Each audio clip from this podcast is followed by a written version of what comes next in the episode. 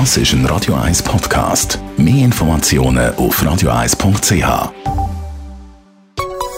Der Konsumententipp auf Radio 1 präsentiert von comparis.ch, einem führenden Schweizer Internetvergleichsdienst. comparis.ch Langsam geht es los mit der Heizsaison und zum Energiesparen und zum Heizkosten sparen kann man Temperatur natürlich die Heiz besser regulieren.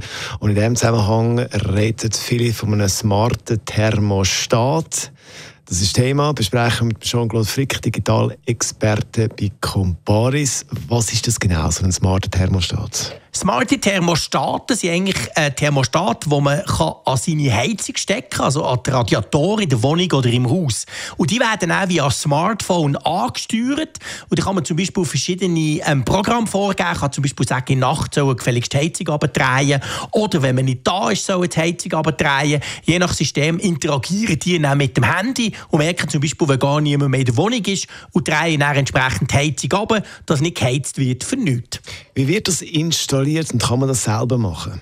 Ja, die Installation ist extrem einfach. Also geht natürlich nur in einer Wohnung, die nicht Bodenheizung ist. Also man braucht noch klassische Radiatoren an der Wänge. Und die haben ja jetzt schon immer Thermostat. Meistens ein Danfoss-Ventil. Und das kann man eigentlich einfach abziehen. Da muss man keine Angst haben, dass es einen Wasserschaden gibt. Und dann steckt man eben die neuen, die smarten Thermostaten, die eine Batterie drin haben, dran und kann das Ganze dann mit dem Handy verbinden. Das Spezielle daran ist, dass das auch Mieter machen können. Also das kann man nicht nur mit der Eigentumswohnung, die einem selber gehört, sondern eben auch als Mieter machen.